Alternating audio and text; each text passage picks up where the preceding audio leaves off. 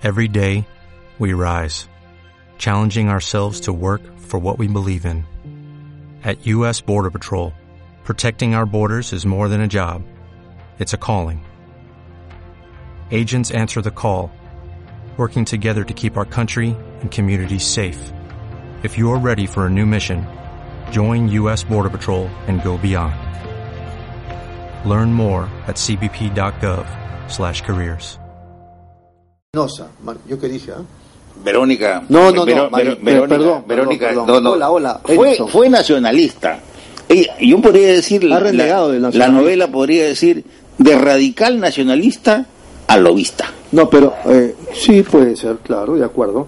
Pero yo sí, eh, ¿cómo podría decirlo? Yo sí justifico la renuncia al nacionalismo de Marisol Espinosa como he justificado la de muchos otros.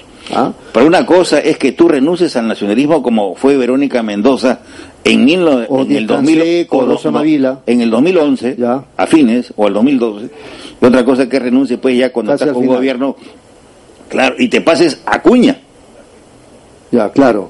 Pero eh, yo podría decir que ella no sabía las mañas que Acuña tenía. Bueno ya Claro. pero yo, yo pensé que ibas a decir que ella no sabía las mañas que tenía eh, la Nadine No, no, no, no, bueno, era, era evidente y creo que por eso se va, ¿no? Por el tema este de Pero se va a las finales, pues. Sí, pues sí, sí, sí. Bueno, en fin, pero no nos quedemos en eso y más bien cerremos el tema de las supuestas negligencias o de los intereses de Verónica, eh, de, perdón, de Marisol Espinosa. enamorado de Verónica de- de Marisol Espinosa, porque aparentemente su molestia no solamente ha sido mediática, sino que habría presentado algunas denuncias y exigido a la Contraloría que haga investigación, ¿eso es así? Mira, a mí me sorprendió de sobremanera el 27, 28 de enero, Sí. Ocinermín de rigor organiza una audiencia pública donde presenta la estructura tarifaria, o sea, el precio del gas, lo que costaría para las familias, consumo residencial, para las pequeñas empresas, comercios, industrias, pesca, para gas natural vehicular, para la empresa eléctrica y para Petroperú. ¿no? Ajá. Entonces, ya, entonces allí, en ese momento, ese día, eh, la, la congresista Espinosa era vicepresidenta y ante la ausencia del presidente Ollantumala Sí. era la máxima representante del Estado peruano. O sea, ella prácticamente representaba al Ejecutivo. Y en esa audiencia pública, lo veo así como te estoy viendo a ti, yo estaba dos o, tres sillones atrás, prácticamente la argumentación de un líder de oposición en contra de la inversión privada, que este es un proceso irregular, que se han festinado trámites, está festinado trámites, que ella va, como que lo presentó, una acusación ante la Contraloría, amenazó usted- con demandar constitucionalmente a la ministra, Y usted se mordía la lengua. Claro, porque ahí se habla pues con tiempo, ¿no? Se habla con tiempo y este es una audiencia donde te dan tres minutos a lo mucho, ¿no? Y bueno, ella, ella, ella prácticamente representaba al Estado. A mí lo que me quedó clarísimo es que siendo una congresista que defiende los intereses populares, vicepresidenta por su origen y todo lo demás, estaba, se ponía contra una tarifa de 12 soles 60 al mes que va a favorecer por ahora a 64 mil familias, 300 mil piuranos, para empezar, con la posibilidad de expandirse, con argumentos nada técnicos, es decir, la misma argumentación, es decir, un solo postor, no llega a las provincias andinas de Piura, este, que eh, eh, Petroperú se opone, oye, yo digo, Petroperú se opone, ¿quién es Petroperú? porque en la práctica el informe de Ocinermín dice que Petroperú con la nueva tarifa va a pagar 38% menos del precio del gas de lo que paga ahora. Entonces, lo que hay de por medio es que Eléctrica de Piura sería desplazada del negocio de transportar el gas, porque eso le rinde un ingreso, y ese negocio lo tendría ahora la nueva concesionaria, que en este caso sería Gases del Norte. Pero sea quien fuere, la ley dice que los ductos deben ser transferidos al nuevo concesionario de la distribución de gas natural. Si no es ahora, será mañana, pero es lo que dice la norma. Entonces, se trata de masificar el gas y yo digo, a mí me da mucha pena, me da mucha pena, mucha preocupación, porque esto va a demorar 60 por, por, lo, pronto 30, 320 mil piuranos seguirán pagando 40, 42 soles por un balón de GLP, cuando aquí a máximo a 15 meses podrían tener el gas natural instalado a través de tuberías pagando 12 soles 60 más el costo de la conexión 15 soles más. Muy bien, Jorge, cerremos el tema y vayamos a lo que yo había planteado antes de la pausa. Eh, este asunto del derrame de petróleo de Petro Perú. Eh, si no, usted me corrige, pero la posición de Jorge Manco Saconetti y de algunos otros ha sido eh, la, la, negligencia de las diversas gestiones eh, en la cúpula de Petro Perú que no han sabido desarrollar su papel, por ejemplo, en aplicar los mantenimientos que corresponden a este tipo de, digamos, de instrumentos para que circule el combustible.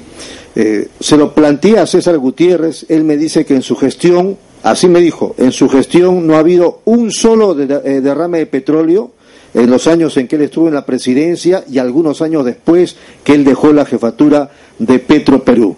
Y que más bien esto debiera cerrarse ya. ¿Cuál es su impresión? Bueno, en principio, eh, vamos por partes. Estamos pagando las culpas, ¿no? Estamos pagando las culpas por haber mantenido a Petroperú en el limbo, al borde del precipicio. Se privatiza no se privatiza. Entonces, en los últimos años, para, decir, te digo, 10 años, para no afectar ya, 10 años, o sea, del 2006 al 2016, el oleoducto está prácticamente, genera ingresos, tiene ingresos, un promedio de 200 millones de soles, es lo que genera como el Perú es el propietario del oleoducto y cobra una tarifa, ¿no? Tres dólares por barril, ¿no? Entonces, en esa época estaba una empresa petrolera, Plus Petrol Norte, producía en el lote 1AB y en el lote 8, sus dos lotes, ese era el fuerte. Las dos producciones no llegaban ni a 40 mil barriles, 40, 45 mil barriles. De ahí han ido, ha ido disminuyendo. Al disminuir la producción, menos por transportar, ¿no? Porque ese es un crudo pesado que básicamente se exporta, se va afuera, no puede ser procesado por la refinería de Talara de Pedro Perú. Entonces eso le ha significado entre 180, 220, ¿no? millones de soles de ingresos. Con esos ingresos no se ha, digamos, invertido ni el 10%, ¿no? ¿no? O sea, si yo tengo 200 millones, 10%, 20 millones, anuales para darle mantenimiento. Porque esta es una inversión que viene de 1976-77. Época de Velasco. Velasco, con financiamiento japonés, ¿no? Entonces ya es un oleoducto que tiene largamente 40 años. Entonces, por diferentes razones, la tecnología de ese entonces, el entorno ambiental, las presiones de la tierra, del agua, de la lluvia, porque es un oleoducto que está bajo tierra. Mantenimiento. Y se mantenimiento. Entonces, pasa el tiempo y ya son recurrentes. Ha sucedido varias veces. Y aquí lo grave es lo que yo, esta falta administrativa de del presidente, expresidente, señor Velázquez, que por su ambición de poder se hizo presidente del directorio y gerente general al mismo tiempo. ¿Doble sueldo? No, no creo. No, no, creo. No, creo. No, sé. Yo, está, prohibido. Pero en toda la historia, general y presidente de Petro Perú? Presidente. ¿Está seguro de eso? Por favor, fue lo primero que hizo.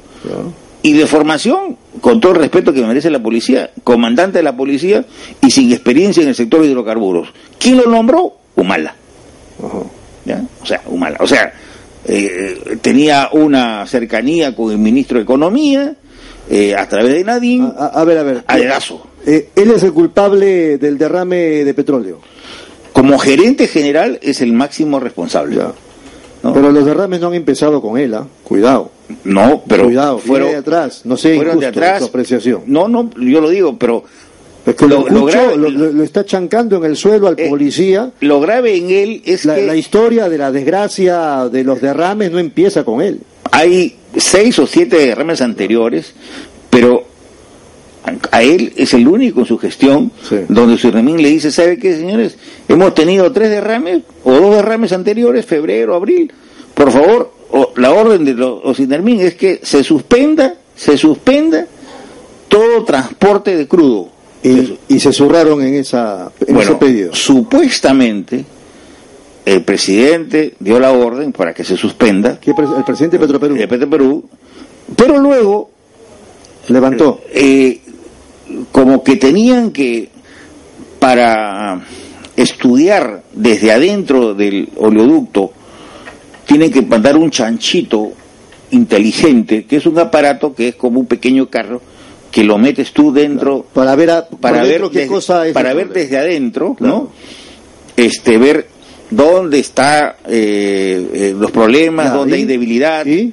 no y que para que para que esto pueda trasladarse tú necesitas que se mueva pues con combustible con petróleo con Claro. residual no o sea porque eso no va solo o sea entonces bajo ese argumento de que hay que mover Se combustible activó de nuevo el se activó. Pero pareciera que allí se activó de más, ¿no? Ah. ¿Ya? Entonces, y ocurrió lo que ocurrió. Por eso renuncia. Re- renuncia porque la presión política fue muy fuerte. O sea, este, dicen Bueno, ahí que ya, dicho todo esto ya, que, que es a manera de información, eh, ahora qué corresponde con el oleoducto? corresponde cerrarlo temporalmente hasta que se terminen. Petroperú, en la gestión de- del expresidente, contrataron a dos empresas especializadas que, eh, digamos, estamos hablando de un oleoducto que tiene casi 900 kilómetros. Entonces, eh, oye, no solamente es la parte, la parte de la selva es la parte más delicada, digamos, por los cambios que hay de temperatura, las lluvias, los movimientos de tierra, hay que pasar por ríos. Entonces, este, y que termine los informes y se subsane lo que se tenga que subsanar, se refuerce lo que se tenga que reforzar. ¿No se puede cerrar, no se puede desactivar el oleoducto? No, porque en, en Está la hablando, práctica... está hablando un lego, está preguntando un lego en estos temas. No, yo, yo creo que es un oleoducto en el cual tú determinadas partes, tú las renuevas, cambias las tuberías, Sí. ¿no? Y, y- y es una inversión del país, entonces, que le da valor a la producción del lote, de los lotes ¿No, petroleros. no hay alternativas al oleoducto? Mira, un nuevo oleoducto no amerita, no, no amerita, o sea, se habla de traer petróleo ecuatoriano no, por puede ser una salida. Lo que pasa es que también es un oleoducto subutilizado, es decir, tú tienes un oleoducto con una capacidad de 200 mil barriles diarios de transporte y actualmente hoy día no transporta ni 25. Entonces, eso tampoco, tampoco, ¿no? O sea, pero de allí, si tú cierras el oleoducto, ¿qué cosa? Vas a sacar petróleo para que salga por Iquitos, Nauta, da- dé la vuelta por el Brasil, por el Atlántico y salga por Panamá y lo tenga, tampoco, tampoco, ¿no? Muy bien. Vamos un ratito a la pausa y luego seguimos con Jorge Manco Saconetti. Ahora en todo el país son las 4 de la tarde con 48 minutos. Estamos cerrando el tema de Petro Perú. Y a propósito del análisis de Jorge Manco Saconetti, eh, hasta antes de la pausa, yo quería eh, preguntarle eh, qué hay de la declaración que hizo hace cuestión de 48 horas o menos el presidente electo de la República, Pedro Pablo Kuczynski, eh, cuando habla de que Petro Perú no se va a privatizar y que más bien él será el principal preocupado por la modernización de la refinería de Talara. ¿Es o no es una buena noticia? Y junto con esa pregunta de Taquito, ¿cuánto cuesta la modernización de Talara, que se supone se conoce ya a ciencia cierta, doctor Jorge Manco Saconet? Bien, en principio tenemos que estar de acuerdo con BPK. O sea, me parece lo más... ¿Te parece de eh, derecha? eh, no, no, no, es... O, es- o él parece de izquierda? hay que, hay que ser pragmático, Ya. o sea, hay, hay que, hay que ser realista, o sea, por algo los chilenos no- nos llevan de encuentro Porque allí nadie dice, oye, las refinerías de, de ENAP de Chile, ¿no? Oye, deben ser privatizadas. O Codelco debe ser... No, no, al contrario. ¿no? O sea, hay un sentimiento, una nacionalista, nacionalista un, un, proyecto nacional. O sea, claro. si la empresa es competitiva, es eficiente, rinde utilidades, oye, ¿cuál es el problema? Además es estratégica. Es estratégica. Claro. Entonces, pero un liberal te decía, no hay sectores estratégicos. Un liberal te dice, ¿sabe qué? Hay que importar eh, gasolinas y diésel de los Estados Unidos y cerramos las refinerías, ¿no? Oye, ¿y, y la seguridad energética? Claro. O sea, vamos a depender de los Estados Unidos, un conflicto, un terremoto, o sea, oye... Muy bien. ¿Quién pesa más, el presidente electo o su ministro de Economía, que me parece tiene una posición distinta, me parece? Bueno, el ministro de Economía, supuestamente publicitado, el señor Torne... Ah, es, no, ¿no cree usted que sea el ministro? Bueno, ya PPK sí, lo ha sí, dicho sí, varias veces. sí, varias veces, sí. Es un PPK con 25 años menos. ¿no? Ya. Entonces, Pero no, pues. O sea, eh, hay el PPK dicho- con 25 años menos y también con otra posición. Lo que pasa es que PPK pensaba así hace 25 años.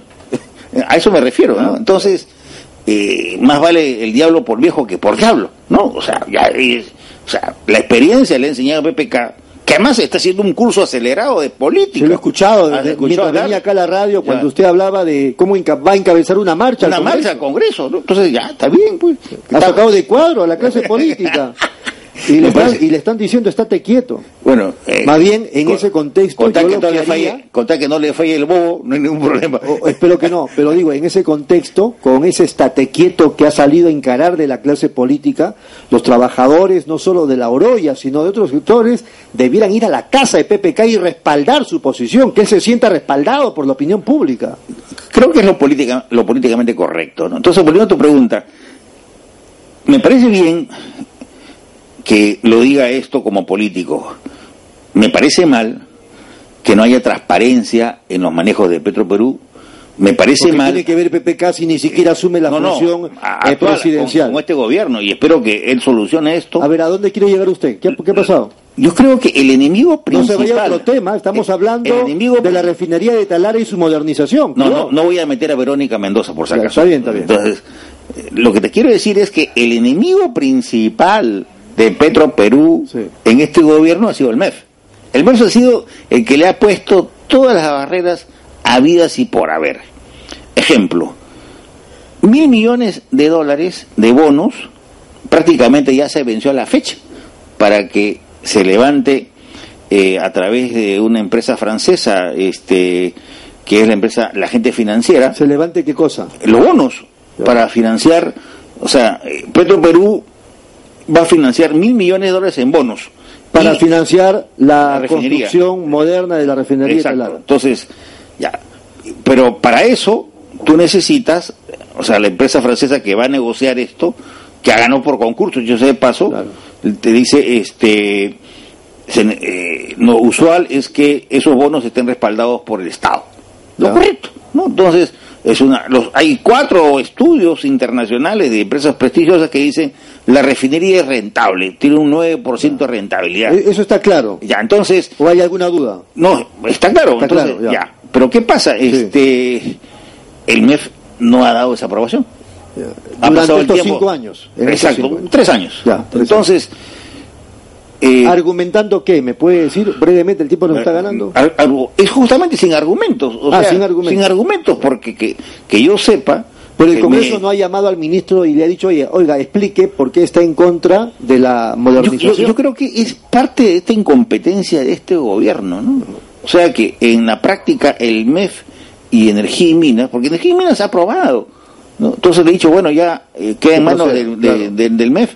Entonces, igual con el lote, el, el lote 192 o el lote 64, que se lo transfirieron prácticamente libre de costo, donde una empresa talismán invirtió 500 millones de dólares y le transfiere a Petroperú y bueno, demora el decreto supremo, no hay aprobación y ya los argentinos prácticamente están aburridos, entonces porque esto tiene más de dos años. Entonces, en otras palabras, no hay la decisión política de modernizar Petroperú. Si PPK tiene esa decisión política y Pero lo acaba de decir ayer. lo acaba de decir, pero de ahí, del dicho Al hecho al hecho. Ajá. Eso, eso es lo que vamos a nosotros a ver y a ser vigilantes, ¿no? Porque, y, eso se nota cuando tú ves al Ejecutivo, al, MEF, ¿no? espero que el ministro de Economía juegue también en pared, ¿no? Por lo que dice el presidente, o el, nuevo presidente, porque de ser así, ahorita Petro está en el limbo. Claro. ¿Usted ha sido torero?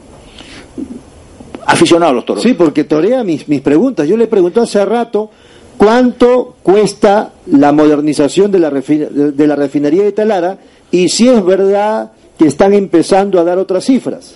Bueno, el proyecto inicial costaba 3.700 millones, aprox. Y eso lo paga el propio Petroperú. Petroperú con sus recursos en un. no es que van a sacar plata de los bolsillos peruanos, no, señor. eso con recursos propios. Con recursos propios. Lo que se necesita, porque es práctica usual, en este tipo de inversiones, a los que van a comprar bonos o a, los bancos que van a participar, que el Estado se comprometa con un aval, lo normal. Claro. Entonces, ¿cuánto cuesta, dice? ¿Cuánto 3.700. 3.700 millones de dólares. De los cuales 2.750 son responsabilidad de Petroperú y los otros restantes son inversiones de privados. Que, que le venden, que le hacen servicios a Petroperú, la refinería. ¿La cifra ha cambiado para menos o para más? Información extraoficial, y eso es justamente lo importante, la transparencia en este tipo de negocios, es que no debiera haber ninguna modificación porque en, el concurso que se hizo, que fue a mano alzada, ¿eso qué significa en la práctica? Que a mano alzada tú presentas los montos más altos bajo el, digamos, bajo la condición de que una vez que ya vas a construir, vas a levantar el equipo, ya no puedes modificar tus montos de inversión, digamos un plus 5 para arriba, 5% para abajo, pero no más que eso. Entonces, eh, eh, extraoficialmente dicen que se, se hubiese incrementado el valor de los equipos, ¿no? Entonces, oye, yo cuando he hecho mi estudio de mercado... ¿Hay alguna cifra? mil millones más. Mil millones más. Lo cual no creo que sea cierto. Estamos hablando de 4.700 millones. Lo, lo cual no, no creo que sea cierto, ¿no? O sea, es una, es una volada que se da, pero en todo caso, la administración de Petroperú. Si fuera cierto, ¿qué le haría pensar a usted? Bueno, eh, la verdad que. Eh, que Nadine metió la mano no tanto como eso, pues, pero este, pruebas, a, menos que haya agendas, ¿no? entonces, entonces, pero, pero sí notaría, pues, y por eso tiene mucho que ver con el cambio de la empresa fiscalizadora. Este expresidente cambió a la empresa encargada de supervisar el negocio. No se sabe por qué. Y esta empresa le ha metido juicio. Aquí en el Perú hacen lo que quieren. O sea, hay una empresa que ganó, y, una empresa que ganó la supervisión que es un consorcio argentino, coreano, japonés, y el, expresidente la saca de juego porque supuestamente dice que no estaba a altura, a nivel, no sé, o sea, y esta empresa sabe qué, hay un recurso de amparo Lógico. y este y está ahí, ¿no? Entonces, o sea, yo voy a la falta de transparencia y creo que y el primer interesado debería ser el Congreso de la República. Por eso esperemos que el próximo Congreso este Congreso a mí me da la impresión, me quiero pensar así, me da la impresión que este Congreso nuevo que va a entrar va a ser cátedra. Y la primera interesada en que haga cátedra es Keiko Fujimori. Totalmente de acuerdo. Totalmente de acuerdo. Yo creo que Keiko Fujimori debe tener, o, sea, acaso no soy fujimorista. No, no, no, yo tampoco. Pero... Entonces, debe tener la Comisión de Energía y Minas y lo que se llama, en términos ingleses, armar un gabinete en la sombra, ¿no? Un gabinete en la sombra en la cual, así como tiene Torne, es el oficial, el ministro de Economía, el, el Fujimorismo tenga un economista de peso, un ministro de Energía y Minas al frente un economista responsable no de, la oposición, de la oposición, para hacer un trabajo constructivo. Los intereses del Perú están por encima de, pero tampoco puedes ver eh, esta falta de transparencias, estos posibles negociados, oye, estas subidas de valores de incrementos de inversiones, esto que estamos viendo en, en caso de Piura, ¿no? Donde una congresista demanda constitucionalmente a una ministra, ¿no? que por algo que todavía no se ha decidido, porque el Ministerio de Energía y Minas no ha decidido, creo que acá una semana, 15 días, tomará la decisión final, pero ya tiene su acusación constitucional.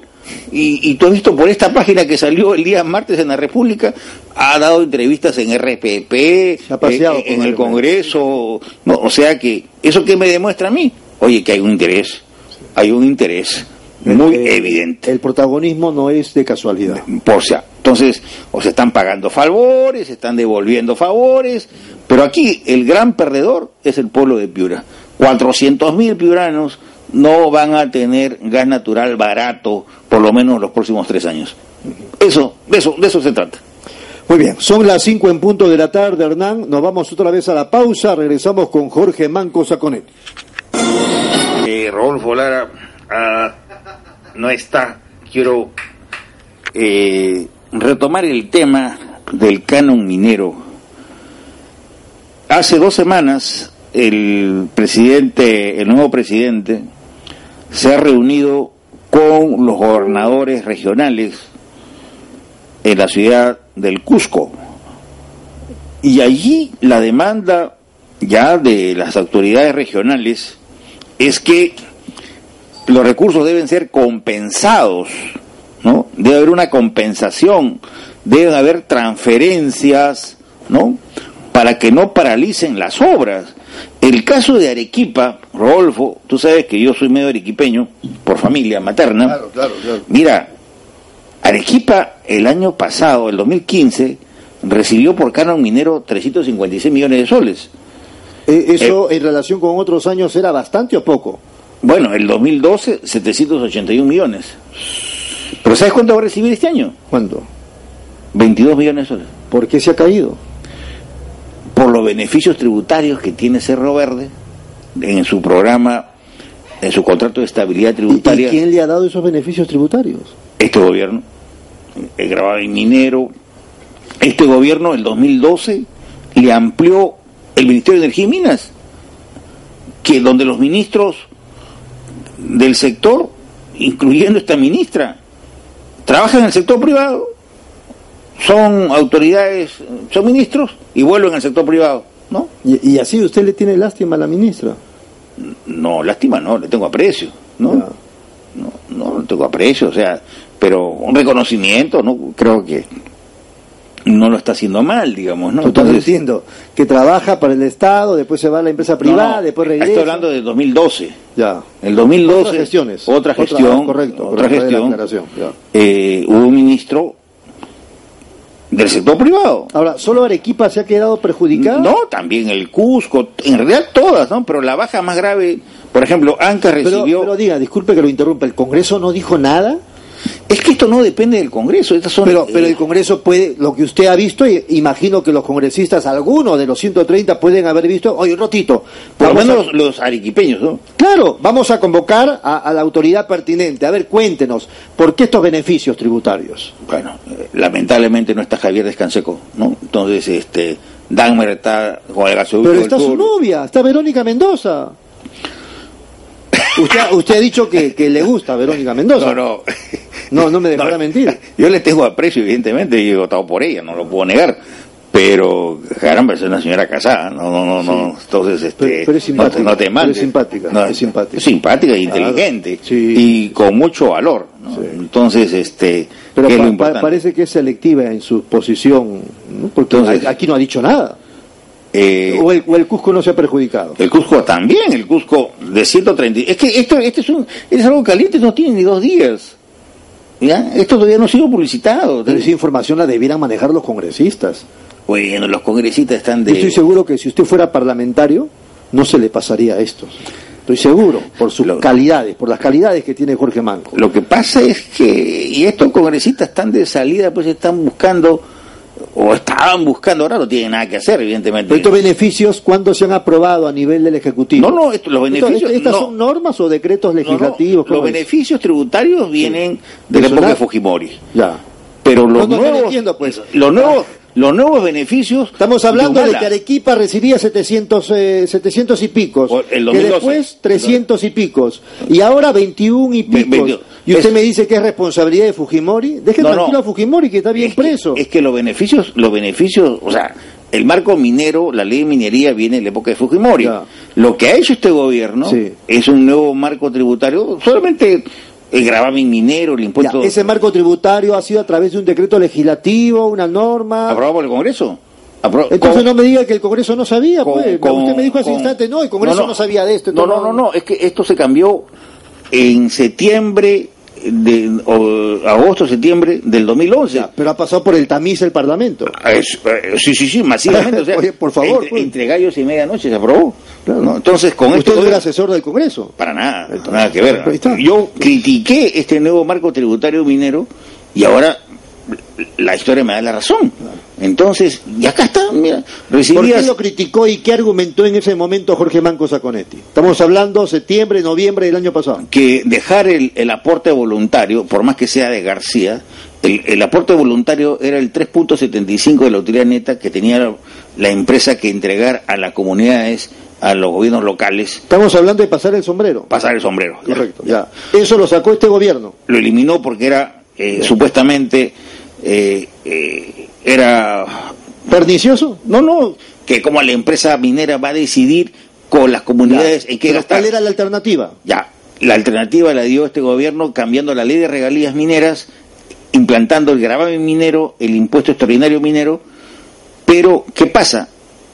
Con las consideraciones de gasto tributario. ¿Qué significa gasto tributario? Que yo pago, pero después lo deduzco y pago menos impuestos a la renta. En otras palabras, pago y después con un bolsillo y recupero por otro bolsillo, ¿no? Entonces, gasto tributario, es lo que significa. Entonces, la empresa, ah, yo pago la nueva regalía, pago el gravamen si soy empresa estabilizada, pago el impuesto extraordinario, pero son deducciones, ¿no?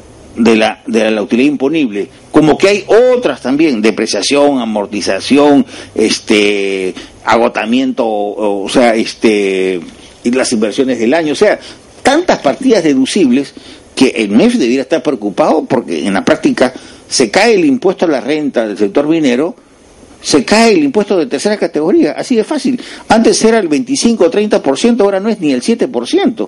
Entonces, ¿y eso es, qué significa? Significa que va a tener problemas el señor PPK cuando dice, aunque ya lo ha aprobado, dice un punto, ¿no? Se va a de- disminuir el IGB en buena hora, pero que ese punto se traslade al consumidor y no vaya a las empresas. Entonces, porque él ofreció tres, ¿no? Ya, entonces eh, veremos que en los próximos tres años, pero al caerse el impuesto a la renta, que es un impuesto directo que paga a las utilidades, lo que ha hecho este gobierno, ¿qué cosa es? Disminuir la tasa del impuesto a la renta de 30 a 26%. No, Ya ha generado todo esto. Otro factor que, que genera esto, que agrava esta situación. Entonces, hoy día, si yo no tengo operadores, no tengo políticos, no tengo un ministro de MES con cintura, y a mí personalmente, Torres no me parece un ministro que tenga cintura política, oye, se va a enfrentar con las demandas de los gobiernos regionales, ahí lo quiero ver. ¿no? Porque el tipo ha sido un funcionario internacional del Banco Mundial. A ver qué. Bueno, Vizcarra tendrá que dar la cara, ¿no? Yo creo que sí, yo creo que por ahí estaría. Él debe saber de esto. Ahora, ¿cómo se puede arreglar esto? Y creo que Vamos a eso- suponer que PPK toma conciencia de esto que está contando el economista Jorge Manco Saconetti. Mira. ¿Cómo se podría arreglar? todas las finan- todas las inversiones que están a medio camino se financian con transferencias extraordinarias. No se paralizan, ¿no? O sea, esa es una porque oye, ¿cuánta obra, cuánta obra se está quedando a la mitad? ¿Por contra o por ineficiencia o por lo que fuere, ¿no? En este caso es porque ha disminuido, ¿no? abruptamente, pero ya tú sabías Fíjate, la caída 5, 3800, 2900, Sí, sí. 2200, 1000, ya, acá está, ya, ni 1500. Entonces, ya tú sabías que esto. Entonces, uno priorizar qué inversiones son de impacto regional, las más importantes. Y luego, evidentemente, las inversiones de educación y salud tendrán que tener que ser retomadas pues por el gobierno central, ¿no? Porque tú no puedes dejar de pagar a los profesores, no puedes dejar de pagar a los médicos y enfermeras, ¿no? Así es. Entonces, ese tipo, o sea, pero sobre todo dialogar, concertar, ¿no? Y tienes que, eh, evidentemente, transferir, transferir. Hay un fondo de estabilización.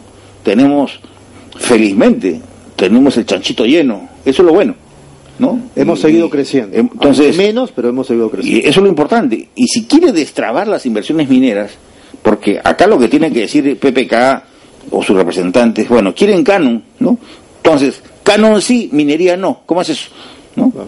canon sí. Entonces, tenemos que juntarnos con las empresas, sobre todo aquellas que tengan proyectos interesantes y que adelanten impuestos, pues, ¿no? Entonces, y con eso yo puedo hacer obra física, infraestructura, eh, telecomunicaciones, salud, qué sé yo, y concertadamente, pues, canales de regadío, este, represas, ¿no? Entonces, oye, y por ahí apuntamos juntos. Yo digo que la minería y la agricultura deben ir de la mano, pueden ir de la mano. Muy bien, vamos a la pausa y regresamos con la última parte de Proconetti a hablar de Dorran y de cómo está la situación de la Oroya. Creo que Pedro Pablo eh, no miente cuando dice que la Oroya se está muriendo y hay que evitarlo. Y por eso propone a los trabajadores una movilización. Ahora, Jorge se equivoca, me parece, si no me corregirá, eh, cuando se refiere a los empleados y dice son desempleados, ratito. Si no me corrige, por eso digo, esos trabajadores no trabajan y cobran. Imagínenselo Hernán a sus 81 años cobrando sin trabajar. Eso es imposible, ¿verdad Hernán? Imposible. Pero sí pasa con los trabajadores de Dorran. A ver, ¿cómo explica eso Jorge Manco? Gracias por la pregunta. Efectivamente, Dorran tiene dos plantas, dos grandes unidades. La planta metalúrgica Loroya, el circuito de zinc, el circuito de plomo, de cobre, paralizado desde el 2010. Y tiene la unidad de cobriza, de cobre, que sí sigue produciendo, produce cobre, incluso cuando el precio estaba alto, ganaba, tenía utilidades. Y con esas utilidades pagaba el 70% del sueldo básico de un trabajador. Pero eso es hasta hace un año y medio. O sea, hace un año y medio que los trabajadores actualmente de Loroya ya no la ven, no cobran. Ya no están cobrando. No, ¿Estás seguro de eso? sí, seguro? seguro, seguro, seguro. Entonces, este... ¿Cobraron eh, cuántos meses o cuántos años? Digamos, cuatro años, no, no más. Cobraban pues. sin trabajar. Bueno, el, el 70% del básico. Y eso lo pagaba Cobriza Dorran, digamos. Entonces, eh, era una forma de... O sea, habían turnos, guardias que le daban mantenimiento, limpieza. Lo que yo entiendo es, el Estado metió la mano a la empresa en, el marco de un proceso concursal. Eh, una de las administradoras fue esta miserable agrupación que también llegó a la U, eh, ah, Dry Business, donde los gerentes y los mandamases son pericotes, por no decir otra cosa, y, y, creo que han hecho el desmadre, o sea, en vez de mejorar el tema, o por lo menos mantener la grave situación, la han empeorado. Yo tengo una, una posición, y PPK coincide conmigo, disculpa la modestia. ¿Cuál es? El problema de la Oroya viene de atrás con la privatización. Es lo mismo que quisieron hacer con Petroperú. Es decir, cuando privatizan Centromín, privatizan el lomo fino, o sea, las unidades mineras, San Cristóbal, Andaichagua, Cerro de Pasco, Borococha, Casapalca, ¿no? privatizan la parte eléctrica, ¿no? Participan eh, el transporte ferrocarrilero. Y el hueso no lo privatizan. Y, no, o sea, lo, por partes. Entonces, el complejo metalúrgico se queda como una mina cobriza que produce, pues, ¿cuánto? 100 eh, mil toneladas de cobre. Dice usted que la privatización debió ser todo en su conjunto. En su conjunto, integral. ¿Por qué? Porque el complejo es complejo y vale con las unidades mineras, con las minas. Pero como decía el viejo don Alberto Benavides de la Quintana, patriarca de la minería peruana, que fue el primer privatizador de Centromin y que renunció, ¿no? Porque le quisieron imponer la privatización por partes, fragmentada, y él dijo que no. Vender el complejo metalúrgico sin minas es como querer vender un automóvil sin motor. O sea, un absurdo. Bueno, ese absurdo lo hizo Fujimori y sus ministros. Y las consecuencias les estamos. Y las consecuencias, nadie te dice eso. Entonces, por eso es que quien los demandan a Dorran, a Loroya, son las empresas mineras que le vendieron concentrado a Dorran y Dorran no les pagó a tiempo, ¿no? Porque vino la crisis del 2008, 2009 y se tiraron la plata, pues, ¿no? O sea, la plata no hubo capacidad de pago, ¿no? Porque también el dueño de Dorran es también una joya, ¿no? Y es amigo personal de PPK, dicho sea de paso. O sea que también ahí hay que tener cuidado, ¿no? O sea, este, ¿qué debemos hacer? Apostar por levantar el complejo. No, se salta la garrocha el tema. ¿Qué pasó con el proceso concursal? Ah, bueno, el proceso concursal, el 27 de agosto es el plazo de este año para la liquidación simple, final. ¿no? Entonces lo que está pidiendo PPK es que las masas, el pueblo de la y los trabajadores de Orran, marchen al Congreso. ¿Para qué? Para que cambien la norma y le den un año más de prórroga. ¿Eso es bueno o es malo? Yo creo que es bueno. ¿Por qué? Es bueno porque, oye, es un nuevo gobierno, está como olor a santidad. Lo que se necesita es traer inversión, capitales frescos, pero con empresas serias. ¿no? O sea, ojo, mm, eh, ojo, ojo, eh, la Oroya necesita inversiones importantes. Yo calculo, si realmente son serios, queremos cumplir con estándares internacionales, normales, digamos, dos mil millones de dólares. ¿No? Pero no alcanza, o sea, ahorita, o sea, es un proceso así de... Y eso paga, en su mejor momento, Dorran, eh, la Oroya, eh, ¿cuánto vendía? 1.500, mil millones de dólares. Entonces, fíjate lo que el Estado ha dejado de percibir en impuestos de esa época, del 2009, junio de 2009, a la fecha que está cerrada. Entonces, fíjate, la Oroya se mueve alrededor de Dorran, del complejo de la Oroya, ¿no? Entonces, se cae el complejo, ¿qué cosa estamos haciendo? Todas las empresas mineras que están alrededor venden concentrados, y los concentrados valen la mitad del fino. O sea que ahí también estamos perdiendo todos. Porque si yo exporto cobre fino, vale, ahorita vale 2 dólares 20 si exporto concentrado vale la mitad. ¿No? Entonces, de eso se trata. Entonces, eh, apostemos por una salida, un año más que suficiente para buscar inversionistas, ¿no? Que tengan capacidad, que tengan financiamiento y que también tengan la última tecnología. Muy bien. Eh, el tiempo nos está ganando, creo que todavía nos quedan algunas pastillitas. Yo, eh, yo fíjate, quiero yo aprovechar, Rodolfo, quiero yo eh, nosotros hemos tocado acá el caso de Chinalco, esta empresa china, y justamente el primer viaje que va a hacer PPK es a la China, ¿no? Porque es nuestro principal mercado. Pero sin embargo, esta empresa china, Chinalco, que es el Estado chino, el Comité Central, a los trabajadores por ejercer su derecho de huelga, ¿no? Pararon los primeros días de junio, ¿no? El 30, 31, primero y 2. ¿Por qué pararon? Por mejoras salariales, por defensa de beneficios. ¿Qué ha pasado con ellos? Prácticamente los ha despedido a cinco dirigentes, ¿no? Y no creo que sea la, mejor forma, porque van a volver, porque es un despido arbitrario, pero ya eso enturbia las relaciones entre trabajadores, sindicatos y la empresa, y yo estoy seguro que en agosto o septiembre, que va a venir el máximo mandatario de la China, va a perturbar también ese tipo, porque y ya también se van a la huelga los trabajadores de Chugan, Marcona, otra empresa china. O sea, los chinos están acostumbrados acá a, tratar a los trabajadores como semi-esclavos, con la punta del pie. Con la punta del pie. Y está bien que en China pues no haya sindicatos, no haya derecho a huelga, pero acá hay leyes del Perú, pues. Entonces, este, por eso es lamentable que eh, despidan a trabajadores dirigentes. ¿Le está pidiendo usted un favor a, Chinalco? Da, la impresión como que le pidiera por favor.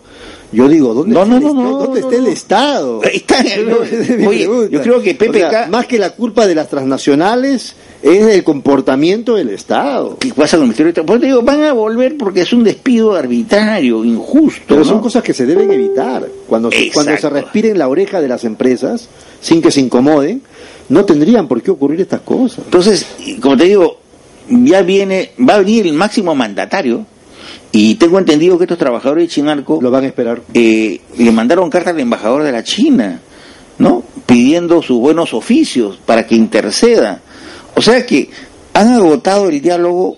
¿Por qué? Porque la empresa ha incumplido con promesas ¿no? de pagar ciertos, este, ciertos beneficios y de ahí justamente eh, prometió un mejor, mejores ingresos. Chinalco dijo voy a ser mejor que Antamina, voy a ser mejor que Yanacocha, voy a mejor que Cerro Verde y el tiro ha salido por la culata. Entonces los trabajadores se sienten defraudados, son condiciones de 4.000 eh, sobre 4.500 metros, ¿no?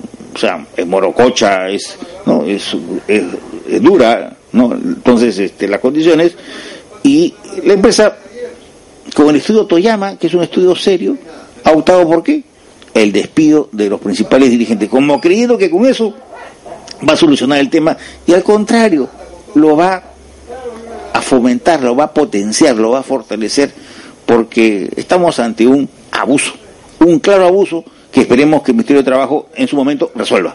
Muy bien. Eh, Pedro Pablo ha dicho que el día domingo, eh, y es oficial, que el día domingo va a dar a conocer el nombre del presidente del Consejo de Ministros. ¿Qué información maneja usted? Bueno, la verdad es que se vocea a Fernando Zavala y en Energía y Minas se vocea a un viceministro que fue de Quijandría, porque se voceaba a Bárbara Bruce, una es funcionaria de Han Oil, una empresa que, exporta justamente el gas del lote 56. Fernando Zavala iría como presidente. Eh, para las empresas evidentemente es, eh, una, buena buena señal. ¿no? Yo la verdad es que, eh, pasados los años, ¿cómo extraño a políticos como Manuel Ulloa? ¿no?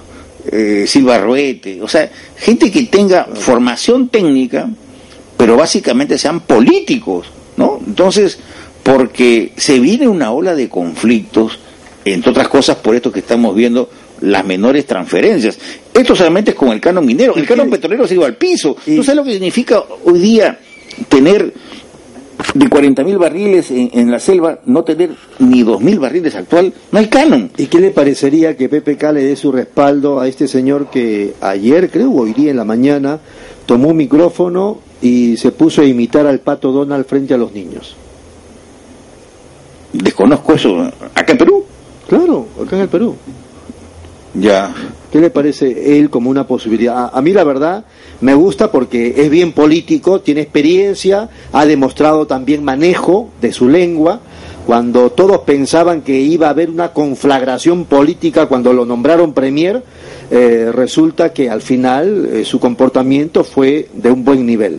Y está terminando ese mandato dentro de unos días más. lo, interesante es que... Ya sabe a quién me refiero, ¿no? Pedro Cateriano. ¿Qué pasaría si Pedro Pablo dice, bueno, vamos a hacer una transición un poco más larga, yo asumo el 28, pero Pedro Cateriano se mantiene en el puesto hasta dentro de seis meses más? Creo que este problema con la prensa, con el problema panorama, con esta cuestión del viceministro... El ministro de Defensa. Ministro de Defensa, un poco que enturbia también eh, la... O sea, yo he sobremojado, digamos, todos se mojan. También hay un poco de responsabilidad ahí con el doctor Cateriano. Personalmente no tengo nada, pero yo creo que lo que la opinión pública está buscando son rostros nuevos. ¿no? Yo creo que eh, para ver el cambio, pues, ¿no? O sea, y, y Zavala no, no sé si tendrá experiencia política, pero yo creo que este es un encargo político por excelencia, pero es el primer mandatario, es su amigo, no creo que esa sea la coalición, la condición, la cualidad más eh, interesante que decir el país. Tú necesitas un, un presidente del Consejo de Ministros dialogante con los partidos políticos, ¿no? mañana vienen los dirigentes, amables oyentes, del Sindicato de Trabajadores de Bacus y van a hablar justamente de Fernando Zavala, que hasta hace poco ha sido el mandamás, eh, administrativamente hablando, de Bacus y van a contar cómo los ha maltratado con la punta del zapato. Señoras, señores. Anuncio, justamente para el día martes vamos a tocar el tema parecido, pero con Corporación Linde. Te tomo la palabra, ¿no? Correcto. Porque es el mismo trato. Correcto, está bien. Entonence, muchas gracias a Jorge Manco Saconetti y a ustedes por su sintonía. Gracias, por supuesto, a Hernán, que a sus 81 años siempre se porta maravillosamente colaborando con este programa. Gracias, permiso.